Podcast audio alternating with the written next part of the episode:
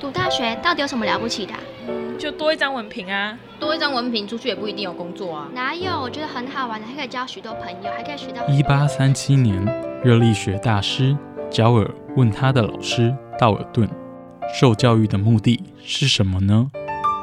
道尔顿说：“教育的目的在鼓励学生从事基本的问题探索。大学有许多课程，目的不是让你得到高分，而是让你了解自己。欢迎收听由慈济大学教育团队制作主持的《大学了不起。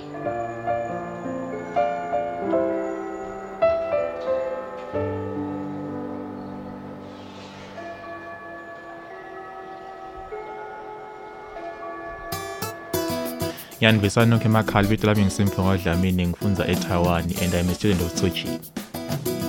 Salam sejahtera, salam satu Malaysia. Kami ialah anak pelajar Tzu Chi University. We're students of Tzu Chi University. Здравствуйте, я из Кыргызстана. I'm studying at Tzu Chi University. Hello, 大家好. I'm Elise DeVito, Dai Ailian. Welcome to my program, Ailian Shaw. Hi everyone, I'm Elise DeVito. Welcome to our show, Ailian Shaw. Today we have a special guest, uh, my student. I've brought him out to speak to us once again. His name is Nur Ali, and he just finished the first academic year with his program. It's called Digital Media and Technology. And um, he was a student from the fall semester and the spring semester.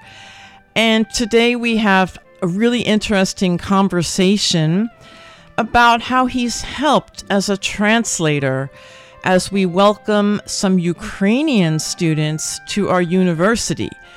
Um, but before I want to get to that, um, can let me ask Nur Ali about his country um, and what's the name of the country and where he's from. It's a very big country in Central Asia. Um, and maybe he could say a few words about his country. Hello everyone, my name is Nur Ali and I'm from Kyrgyzstan. Uh, Oh, so I think you said you, the name, the old name is Kyrgyzstan, but now it has a new name, at least since the 1990s, I guess. yeah. Um, Starting from 1991, we are separated from Soviet Union, USSR. Uh, from that time, our country decided to change the name to Kyrgyz Republic because the stan at the end, suffix stan at the end, maybe might be associated with countries like Afghanistan. oh, Yeah. well, that's interesting. So he said that it used to be, I think a lot of people might know his country as Kyrgyzstan. But when you when you hear stan, it probably you think of Afghanistan or there's so many stans in Central Europe or Central Asia, excuse me. So in 1991, after they split from the USSR, uh, Russia, after they split, they changed their name to the Kyrgyz Republic because it's a republic now. That's great. And then you told me you were born on the near the border of the Kyrgyz Republic and what other country? Uh, actually, uh, Central Asia consists of five uh, countr- countries. It's like uh, Tajikistan, Uzbekistan, Kyrgyzstan, Turkmenistan, and Kazakhstan. So I was born at the border with Tajikistan. Uh, So he we'll find out very soon how many languages he knows and he can understand. And uh, well, we'll get to that in one minute. Um, I wanted to say about his translation, he's a really great translator. And la- why I know him is because last semester I taught a course called Language Partners for Refugee Students in Turkey. What this was is because Tzu Chi Foundation has a school in Istanbul, Turkey. It's called El Menahil, and it, it's specifically for Syrian Syrian refugees or the children of refugees from the Syrian war.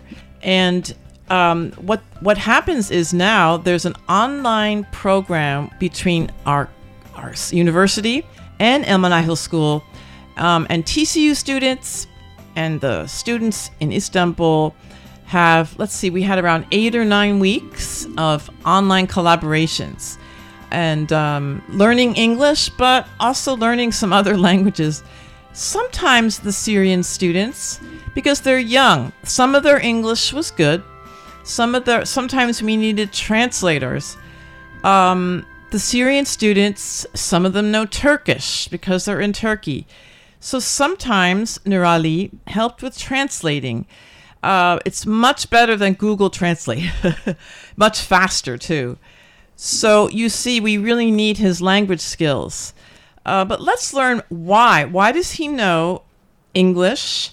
Now he's learning Chinese, of course, but he knows English, Russian, um, his own native language, and he can understand Farsi, which is the language of Iran um, and other nearby areas.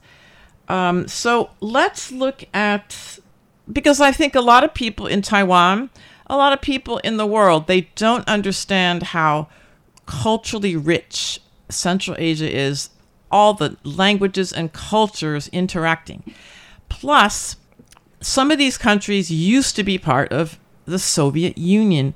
So it has a really interesting history. But so, so Nurali, could you say why you know Russian um, and what other languages you know? Mostly it's because of my father. My father, my grandmother passed away very, uh, very at, at young age. So my father grew up in orphanage, in Russian orphanage with in Tajikistan. So he, he can speak more language than me, and uh, he speak he he in in my family he always tries to use different language to me. It's uh, Persian, uh, Russian, Turkish, and other language. And only with my mom, I speak my national, my own mother language. Oh, so that so gosh, his father um, grew up in an orphanage and um, in in Tajikistan, right? In Tajikistan. In Tajikistan. So the, his father knows Persian, which is Farsi, and Russian and Turkish um, and other languages. So, so that's so that's great. So Nurali Nurali grew up in such a rich linguistic environment, and then his native language um, he learned from his mother. So that's a great start when your family knows all these languages. Um, now, did you study Russian in school? Russian, I studied in university. Yeah, I was studied in medical academy for a while, so oh. for f- five years, and the education was only in Russian. So okay, so he said he studied in a medical program for five years in university, and it was in Russian. Okay, so you mean your professors were from Russian, or they spoke? They spoke Russian, right? They spoke Russian. Yeah. Oh, so so basically, he's fluent in Russian, and he also has medical knowledge. so, how did you get from medical school or medical school to um, digital media and technology? That that's the program he's here. How did you make that leap? Medicine was desire of my grandmother before passing away. So my parents they want me to study medicine, but uh, deeply inside of me, I was close to art, making movies, uh, drawing. So after my parents allowed me to go abroad, I decided to come to Taiwan study digital media and technology. Oh, that's so interesting. So, um, his grandmother hoped that he would be a doctor, and so his parents also uh, would like him to be a doctor. So he went to medical school for five years, but he said in his heart he preferred uh, art, drawing, making movies. So that was that's his heart was in the creative world. So um, his parents did allow him to come to Taiwan uh, to study in digital media and technology. Um, but why did you choose Taiwan? Because there, there must be many programs in Europe or nearby. Why did you choose Taiwan? Mm, Taiwan. When I was young, I I saw in the newspaper uh, Taipei 101, and I asked my grandfather where is it, and he like, briefly that time explained me about Taiwan. From that time, that time I I wish I could go to Taiwan, and it was it was my kind of child dream. That's well, we'll have to tell we'll have to tell the mayor of Taipei or the architect of Taipei 101 uh, when when Nurali was a little boy, he saw a photo of Taipei 101, um, and he was so intrigued. He asked his grandfather, grandfather, Yeah, yep, grandfather. and the grandfather explained what it is and where it is. So ever since that, he wanted to come to Taiwan. Oh my goodness! So, and how did you choose our university? Uh, our university, I I apply my documents in agency, and agents helped me to find this TCU, yeah, Tzu Chi University. Oh, so, so did you know about um, Tzu Chi Foundation or what Tzu Chi is before you came here? Uh, unfortunately, I, I I didn't know anything about Tzu Chi. Yeah, because it's it's pretty famous. Um, in the uh, you know they're very famous for their uh, relief and aid, um, refugees and disaster relief. So, um, but he when he got here, he very soon knew about Tzu Chi, uh, what Tzu Chi does in the world. Well, one reason because of the class last semester, uh, but then there's I think just being here, you understand more and more.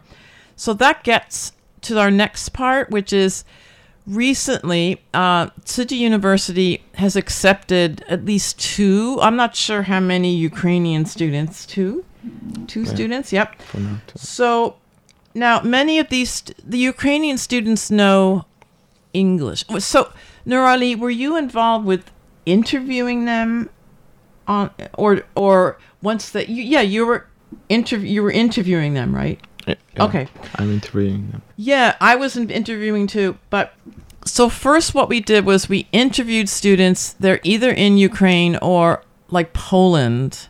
So could you first tell us about your experience interviewing the students?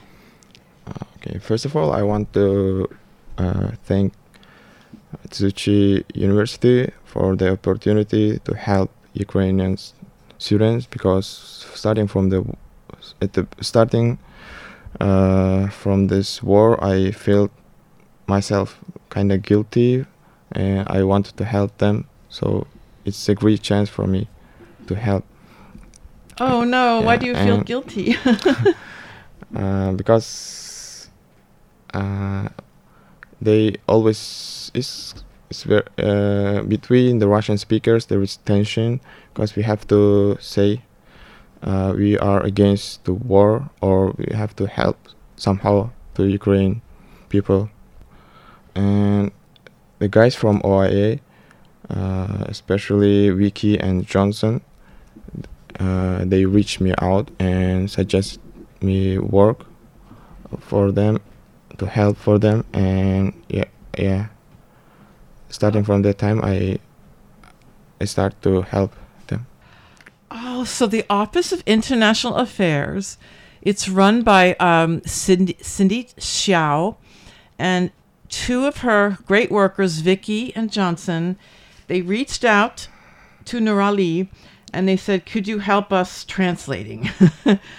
um, and so Nurali said, uh, "Well, it's sort of complicated, but yeah, he he was willing. He wanted to help." uh, the students who are engulfed in war with his Russian language skills. So it was, oh, we did the interviews online.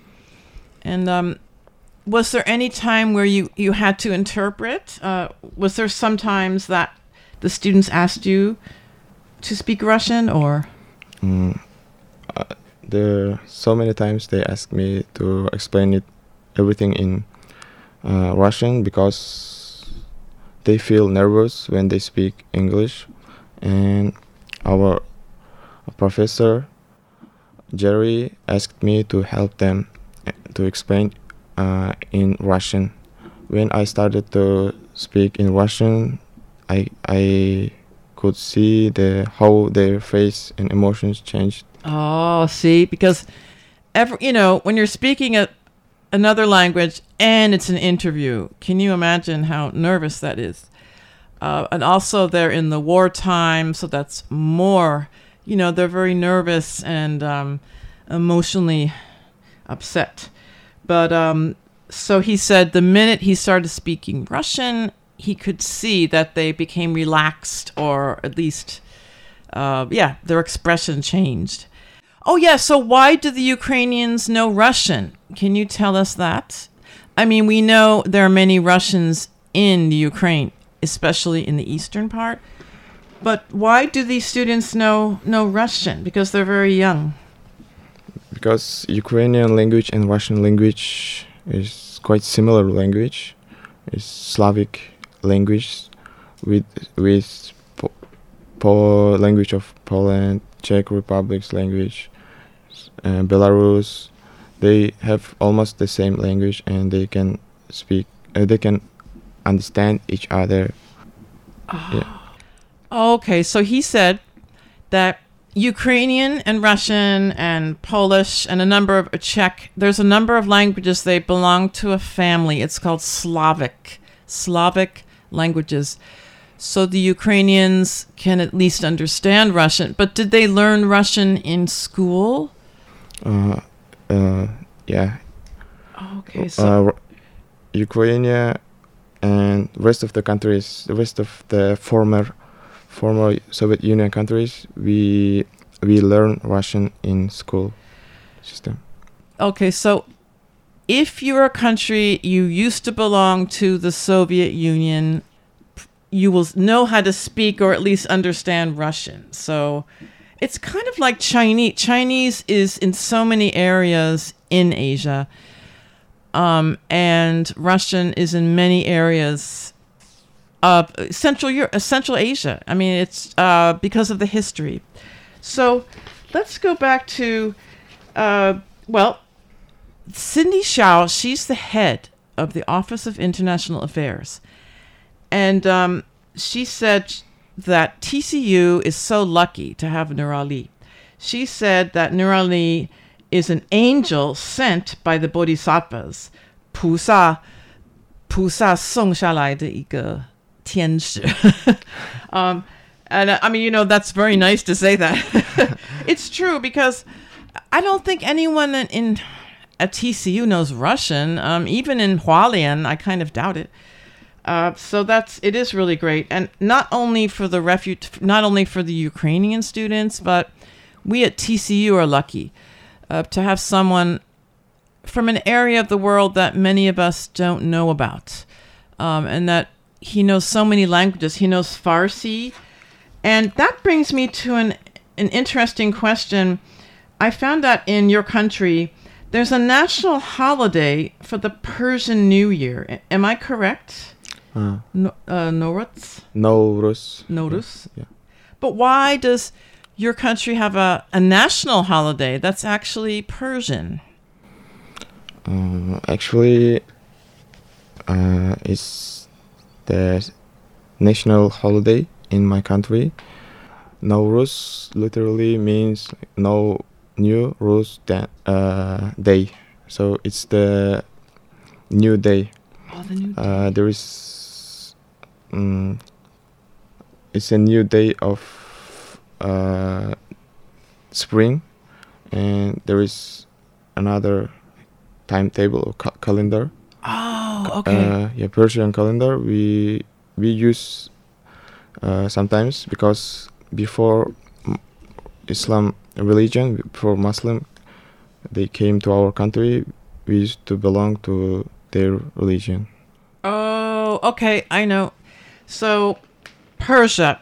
It became Iran. Uh, now Iran is Muslim, but before that time they had another religion, Zoroastrianism, and so he's saying that this New Year's. Okay, first of all, the Persians have their own calendar. You know how in China we have the lunar calendar. The Persians have their own calendar, so that's the new year in their calendar. And you say, well, why is um, why does the uh, Republic um, have this Persian New Year? Well, it's because before the Muslims uh, took over Kyrgyz, well, the Kyrgyzstan, it used to be part of the Persian Empire. So look at that. Look at there's Persian culture, there's um, Islamic culture, there's the native culture um, of the nomadic people, and Russian culture. There's so many cultures. I can't imagine your DNA. It must be very interesting. your DNA Yeah. is like I'm also curious. yeah. But also, the eastern part of your country used to belong to China at, at some point. That, yeah, Mm, yes. yeah. So there's also some Chinese influence also in the eastern part. Um, so that's what I've never been to Central Asia. I really want to go. I heard that your country is mostly mountains. Am, am I correct? Yeah, ninety percent, over than ninety percent. Uh, Ninety percent. yeah, consists of uh, mountains, and it's uh, one thousand and fifty meters above the sea level. Oh, okay. So it's it's high. It's above sea level, mostly mountain. So when you came to Hualien, you said, "Oh, no problem," right? Hualien. Yes. The, the well, tai- Taiwan has very high mountains too. Um, but your country does not have ocean, so at least you can see the ocean here, right? yeah, ocean is really eye eye catching scenery for me. Like, it's be- really beautiful. But the first thing I paid attention is mountains because I want to compare uh, the height of the mountains. Yeah, and I made some research in Taiwan. Taiwan's mountain, uh, the highest point is around four thousand something. Yeah. Yep, Jade Mountain. I think that's Jade Mountain, Yushan. I've never been there, but um, yeah, there's actually a lot in the central part of Taiwan, as we know. There's the mountain range, and um, a lot of parks we can go someday. But right now we're so busy studying, right? um, so, um, have you traveled around Taiwan?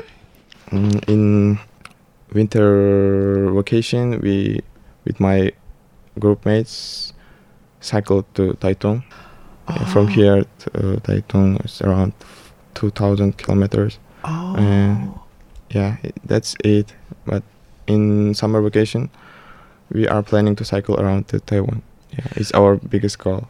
Oh, so Taidong, they went to Taidong in the winter vacation, but in the summer they want to Huandao. Oh my gosh, to go around Taiwan. Oh, that's hard. You'll have to prepare a lot. Who will you go with? Uh, and we are planning with Malaysian guys and guys from Indonesia. Oh, so Jonathan, right? Maybe. Yeah, Oh, Jonathan. Jonathan the Great. Yeah. Jonathan is a student in our English department, and he's quite a cyclist. Um, but now they have this a cycling group. That's great. Um, it's going to be hot though. so, what else can you say? You know, you've been here two semesters now at TCU, and what are your impressions about our school or Taiwan in general? What do you feel about our school or Taiwan? Mm, now I feel proud of being part of TCU because TCU is a like worldwide uh, charity foundation, and I've learned a lot about mm, TCU. Uh, we have class uh, Tzu Chi Humanities and Services. In that class, uh, I found a very like funny story um, because back to Kyrgyzstan back to Kyrgyz Republic, I I studied in Turkish high school.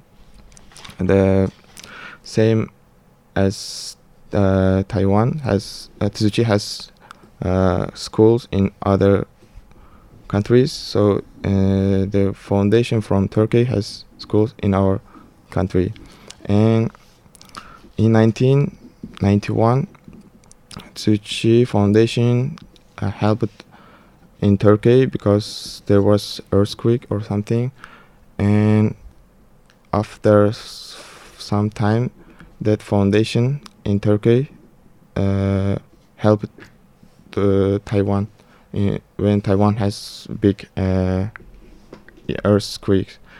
So my school and Tzu Chi has a really good connection.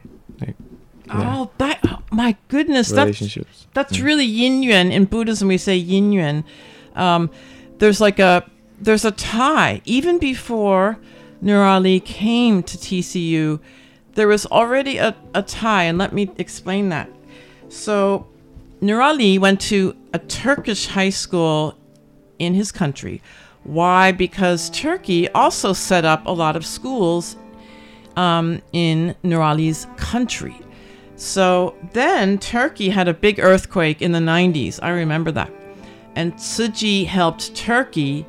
So so how does that work? So the Turkish so you knew so you knew about uh, because he went to a Turkish high school. So he knew about the help that Tzu Chi was giving to Turkey. So it, it's just you know once you start doing good things, eventually they'll all come together. So the Turkish the Turks are doing good things, setting up schools um, when Turkey has an earthquake, Tzu Chi helps.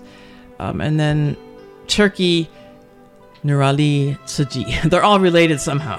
so that's Yeah, it's- fascinating. That's it's- really good. And that's why he knows Turkish too, which is. How many people in your country know Turkish though? Is that unu- that's unusual or?